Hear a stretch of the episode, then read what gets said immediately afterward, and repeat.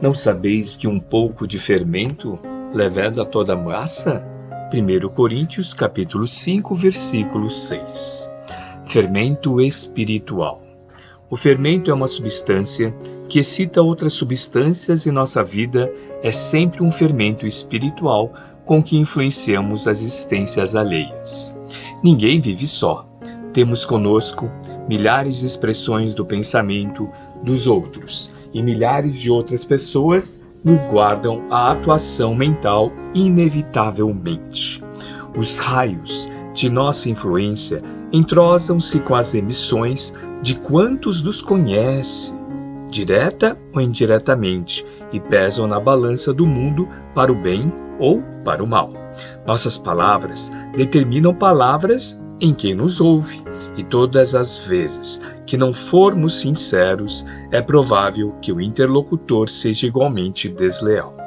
Nossos modos e costumes geram modos e costumes da mesma natureza em torno de nossos passos, mormente naqueles que se situam em posição inferior à nossa, nos círculos da experiência e do conhecimento. Nossas atitudes e atos criam atitudes e atos do mesmo teor, enquanto nos rodeiam, porquanto aquilo que fazemos atinge o domínio da observação alheia, interferindo no centro de elaboração das forças mentais de nossos semelhantes.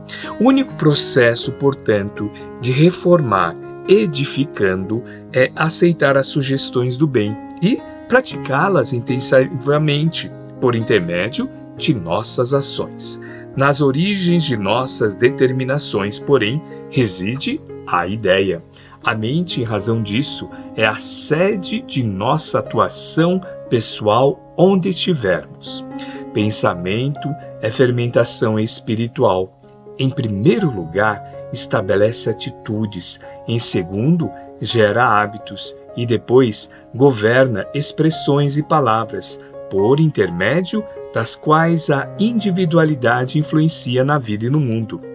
Regenerado, pois, o pensamento de um homem, o caminho que o conduz ao Senhor se lhes revela reto e limpo.